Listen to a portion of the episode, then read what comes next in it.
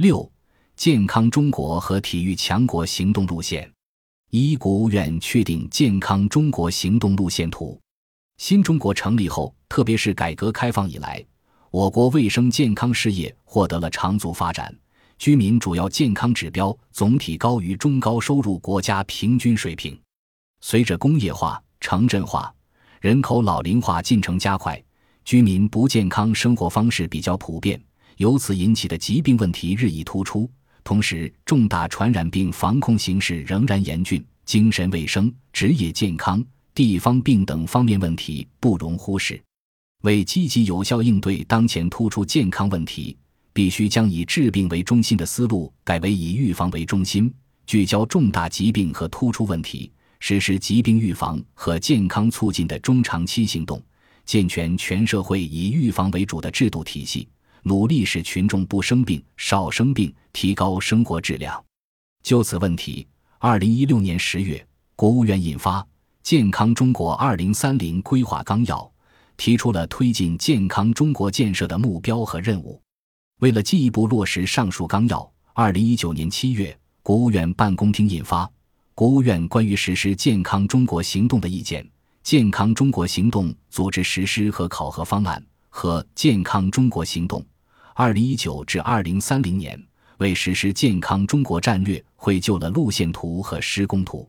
依托全国爱国卫生运动委员会，国家层面成立了健康中国行动推进委员会，统筹推进健康中国建设任务的组织实施、监测和考核等相关工作。健康中国行动以统计数据为基础，通过完善的统计监测体系，依托互联网和大数据。对主要指标、重点任务的实施进度进行年度监测，监测内容主要包括十五项专项行动主要指标，包括结果性指标、个人和社会倡导性指标、政府工作性指标等的年度完成情况、专项行动目标实现情况、个人、社会和政府各项任务的落实情况。主要健康指标被纳入政府绩效考核指标。其结果是领导干部综合考核评价、干部奖惩使用的重要参考。这种将健康指标与各级党委、政府绩效挂钩的做法，虽在短期内可以调动官员积极性，促进健康中国行动的贯彻落实，但从长期来看，要真正推动国民健康水平的提升，还需要更具可持续性的举措。国家注重动员社会力量参与卫生医疗事业发展。发挥市场在健康中国建设中的作用，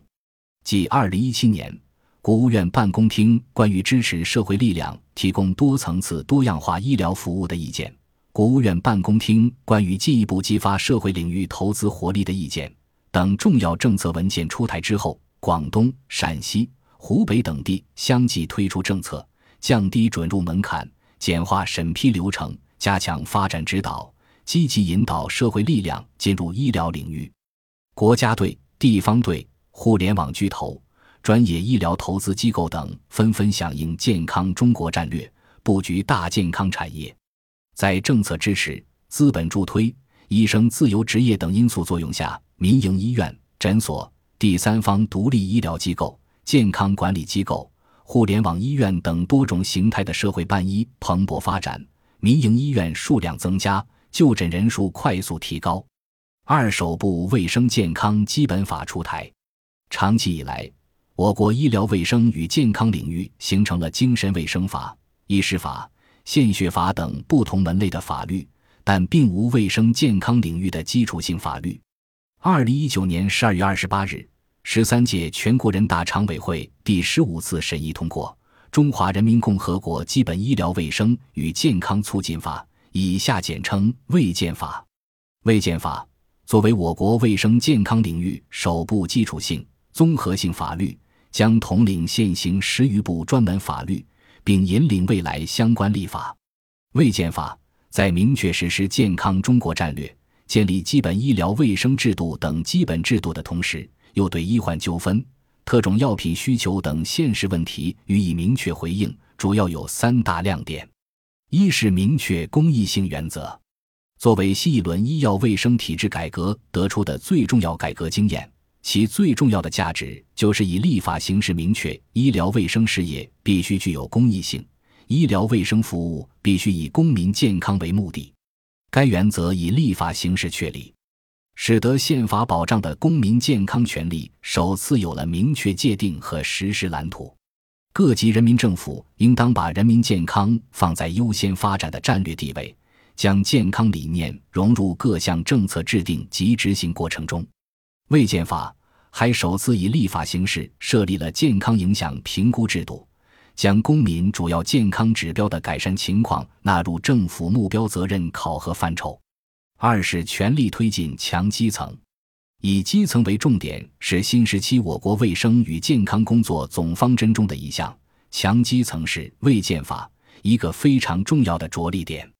卫健法分别从医疗机构配置、分级诊疗医疗服务下沉、医疗卫生人才建设、边远贫困地区保障四个方面，对促进基层医疗卫生发展做了详细的规定。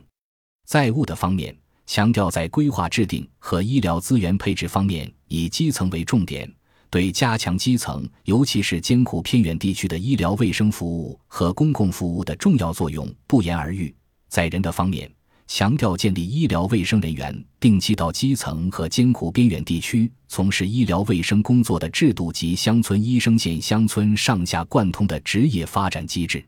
三是强调大健康理念。卫建法体现出对基本国情和现实挑战的考量，强调大健康和预防为主的理念。其设立健康促进专章，明确个人、政府和社会的健康防病责任，提出建立国民健康教育制度，包括将健康教育纳入国民教育体系，建立健康知识和技能核心发布制度等等。总的来看，卫建法内容全面广泛。涉及医疗卫生领域的各个方面，势必对我国医药生产、医药流通、医疗服务、健康养老等行业产生重大而深远的影响。但是，作为基础性和综合性的法律，卫健法的条文和规定仍需要在广泛的司法实践中加以明确和落实。三、国务院办公厅发文部署体育强国建设。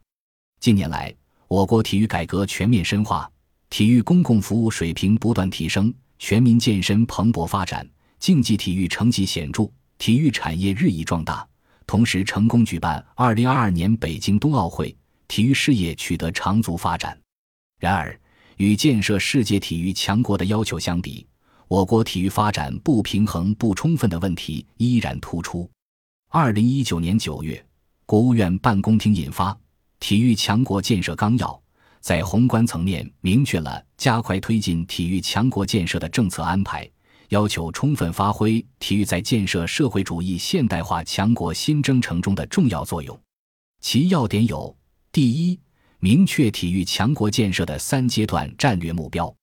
到二零二零年建立与全面建成小康社会相适应的体育发展新机制；到二零三五年形成政府主导有力、社会规范有序。市场充满活力，人民积极参与，社会组织健康发展，公共服务完善，与基本实现现代化相适应的体育发展新格局，体育治理体系和治理能力实现现代化。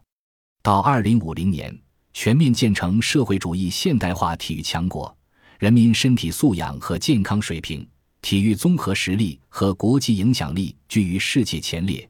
体育成为中华民族伟大复兴的一个标志性事业。第二，提出体育强国建设的五大战略任务，即落实全民健身国家战略，助力健康中国建设，提升竞技体育综合实力，增强为国争光能力，加快发展体育产业，培育经济转型新动能，促进体育文化繁荣发展，弘扬中华体育精神，加强对外和对港澳台体育交流。服务大国特色外交和一国两制事业。